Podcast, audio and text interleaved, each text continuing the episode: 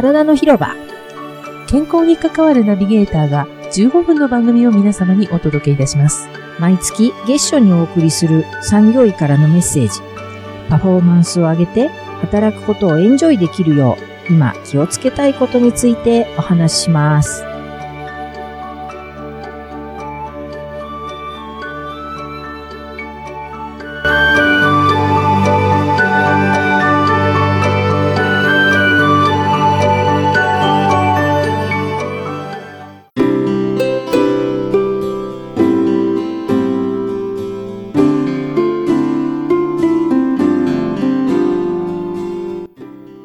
おはようございます。あおはようございます。マスコさん、今日もよろしくお願いします。はい。原さん、今日もよろしくお願いします。はい。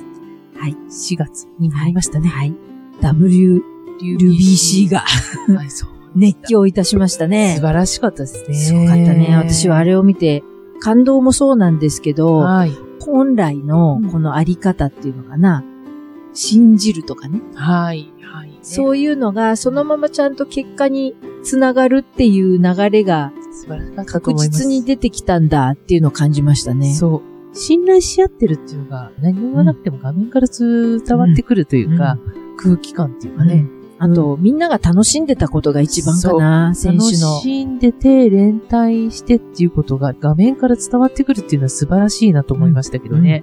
戦うっていうことに、そうですねもうしみんなが集中して、はい。というのがすごい素敵だなと思って。そうですよね。で、それであの、WBC 終わって、優勝してう、ん。メジャーリーグにいる人たちはもうすぐ現地のキャンプ地に日本に帰らず直接行ったじゃないですか。はい。あれもかっこいいな、みたいな。やること言って、じゃあ、って言って次の し必殺仕事人のような感じで、ねうわ皆さんそれぞれね痺れるわ、と思って。日本のね、野球の選手たちもこれからね、本拠地で。そうです、そうです。野球のファンがこれでまた増えるんじゃないですか？ですね。うんうんすごい良かったですよいやね。い良かったなと思いました。が素晴らしかったですあのね。方はもう、え行っちゃってますからね。ああ、そう。次元が違うもんね。なんか違う世界にいる人がたまたま降臨して助けに来たみたいな感じでしたもんね。そうう。いう質問もアメリカのインタビューで受けてたね。あ、本当ですか？どこの惑星から来たんですかって 質問者が言ったっていああ、う。わかる気がします、うん本当にね。皆さんもきっととテレビの前にかずりついて大騒ぎしたことだと思いますが、ねはい。あの、日本の皆さんが活躍される姿は勇気をもらえますからね、スポーツ選手、フィギュアもやってましたけど、そうですよね。どんどんそういう方が増えてきて、うん。のびのびと楽しくね、そうなんです、うんそうなんです。元気もらいますよね。本当に。で、これが多分ね、スポーツだけの話じゃなくなっていくと思うんです。会社とか仕事とか、うん全部に共通するだろうなっていうのは見てて思いました。自分だけじゃないっていうところがね、チームメンバー見てたうん。らすごく思っうんし自分の欲だけではなくて、みんなのために動いてるっていうことがこんなに楽しいことなんだよっていうのが伝わってくる感じがね、ね。良かったですよね。はうんい。なんかヒントになるものがあったんじゃないかなっていうふうに思います。うん。皆さんもそんな感想があったらぜひお聞かせください。ねはい4月、新学期とか、ええ新年度ということになりますけれども、はい。今日はどんなお話をされましょうか？はい。はい。クリニックもね、はいあの、働いている人が受診されることが、まあはいほとんどなんですよね。はい。少し休みたいって言って、相談に来られる方が多くて、休職をするとか、どうやって改善していこうかっていうお話をすることが多いので、今日は休職とか復職の話のはい一部にはなるんですけどね。え うん、そういう話ができたらなと思って、パラさんから、うんそれであればこのこと聞きたい。そう、そうなんですよ。メンタルヘルスケアっていうと、雇われてる人もたくさんお困りことも聞きますけど、はい。雇ってる人からなんかね、この間こんなこと聞いて、うんその方は従業員50人ぐらいのはい。小さい会社のオはい。ーナー兼はい社長さんということで、事業をやってらっしゃる方だったんですけど、ある日突然女性社員さんが診断書を持ってきて、休養が必要ですということで、メンタル系の、で休みます、うん。みたいな感じで来て、面食らってしまったと。うん。で、その方が店舗に出る中堅どころの方だったらしく、はい。そういう意味でも人売りとかで相当ね、苦労されて、面食らっちゃったし、ショックだったのよね、っていうようなことを言ってらしたんですね。はい。そういうケースってどうなんだろうっていうのを、うんはいどういうふうにしたら一番ね、うんお互いにいい感じなのかなっていうのも、あの、おっしゃることって結構あるんですよ。うん、医療の方でも、従業員の方が来て相談も受ける立場もあるし、産業医として行くと今度会社側の、いきなり持ってきてっていうような話を聞くこともあるので、どちらのお立場もよくわかるんです。はい。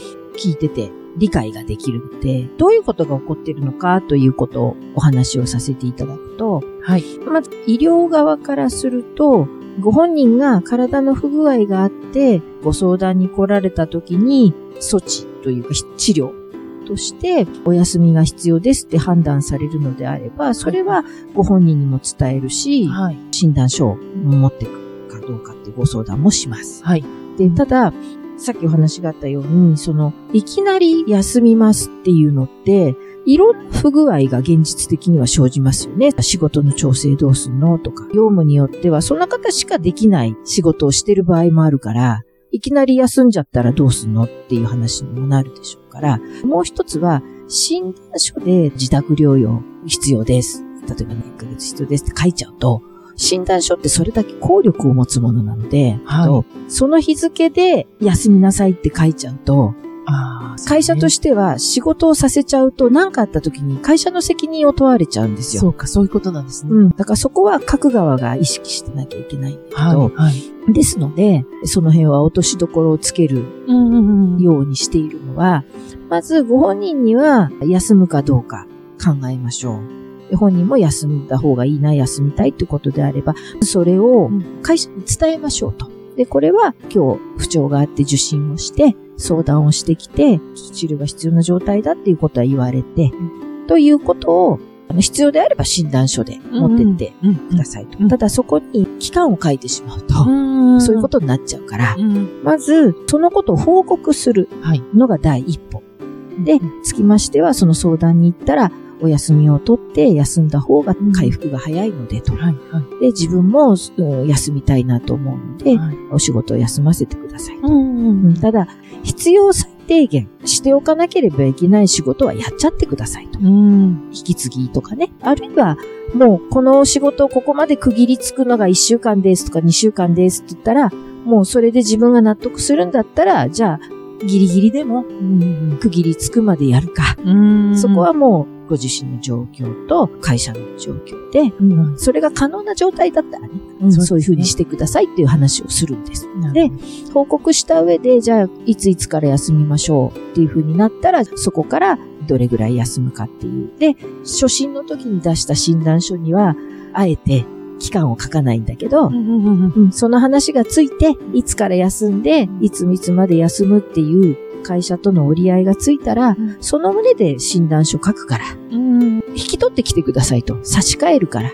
ああ、なるほど。うん、あ、そういうやり方もあるんですね。あの、私の方はそうしてます。あ、なるほど。診断書ってそんなに安くないので、同じ内容のもの2枚出す必要はないわけですよ。うんですから、一応、かかったよという証明として、診断書を持っていくんだけど、出してしまわないで、引き取ってきて、期間を入れたものでまた出しますよってお約束をするんです。あ、良心的ですね。私が聞いた方の話だと、もう、2ヶ月 ?3 ヶ月かな、もう休むことみたいなのはもう書いてあって、どうにもできなかったっていうお話をされてたような気がします。お医者さん側からしても、もう、ストップっていう人もいるわけですよ。そういう場合はやっぱそういうふうに書きますし、あとは、えー、もう話がついてきてるんだと。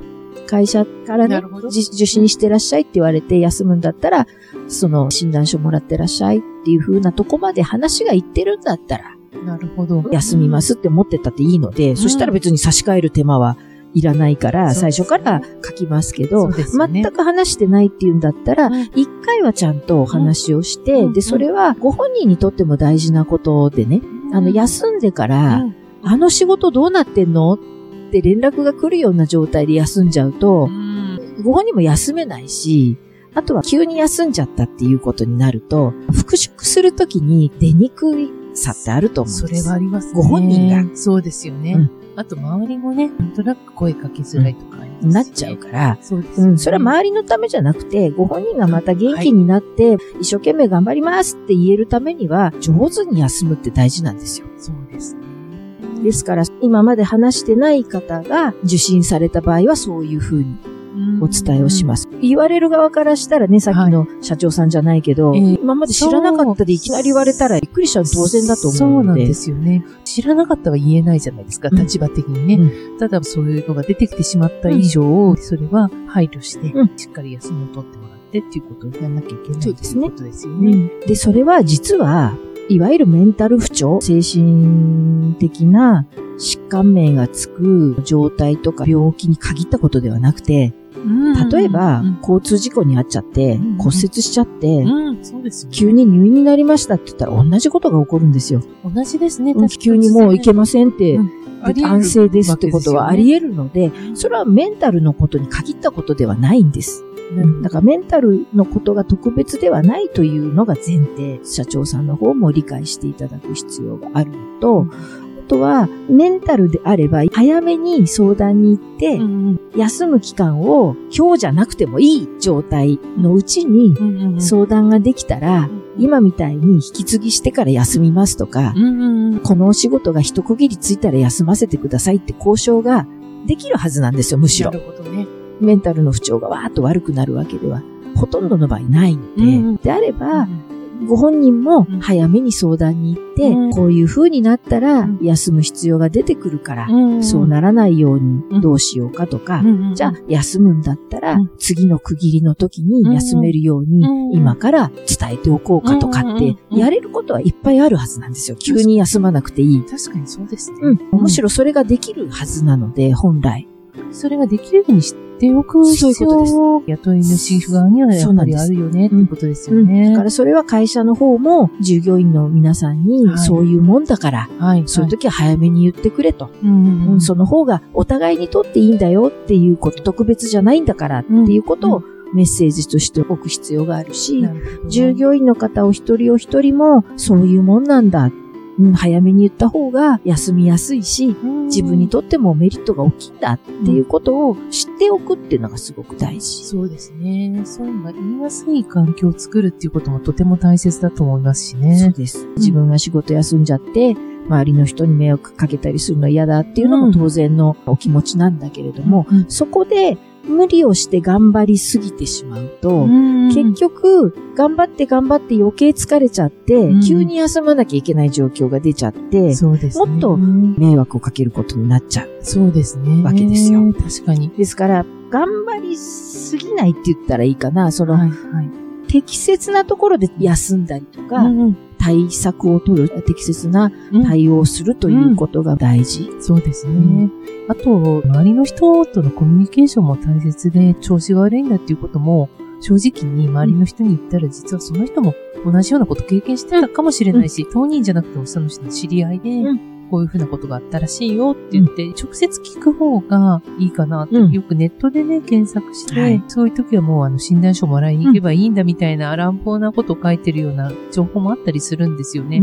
でもそれって結局長い目で見ると、いいことを生み出さないそうですよね。いうことですよね。うん、まず、正直であること、うん、今こうなんだ、どうしたらいいかなっていうことを、周りにも相談をしたり、報告をしたりっていうことが大事かなと。そうですよね。思いますね。雇われる方も、雇ってる方も、そういう場を作れるようにそうですね。っていうことで、言いやすい雰囲気もね、必要だしね。本当ね、よりそういうの必要になってきますね。と思います。はい。わかりました。ありがとうございます。今日のでは、キーワードを、過ぎたるは穴を及ばざるがごとし。いや、ほんとそうですね。もう、早め早めで、はい、本当にね、早めに対応して、大丈夫だったらそれでいいわけですから。そう、取り越し苦労で、うん、あの時は大げさだったね。うん、わははって笑ってる方がまだいいですよね。うん、まだいいと思いますね。確かに。うん。ですから頑張りすぎないこと。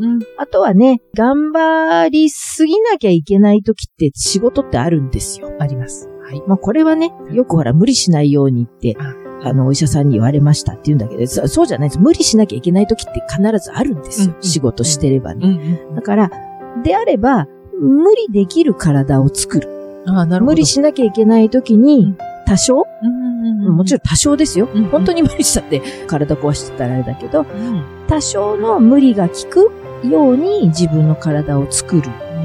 そのためには無理しなくていい時に無理しないでおく必要があるんです。はい、休んどかなきゃいけないってことですね。そうですね。うん。だからそういう意味で、やっぱりその自分の先月もね、お話したか、過ぎるっていう状態の自分のチェックをして、で、過ぎないようにすると。本当ですね。いうことがとても大事と思います。はい。ありがとうございます。はい。ありがとうございました。はい。はい。体の広場では、リスナーの皆さんからのご感想、ご意見などを募集しております。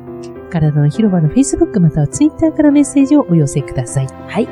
体は丈夫で綺麗に、心は豊かで穏やかに、そして自分らしく輝くように、今日も笑顔で良い一日をご安全に、いってらっしゃい。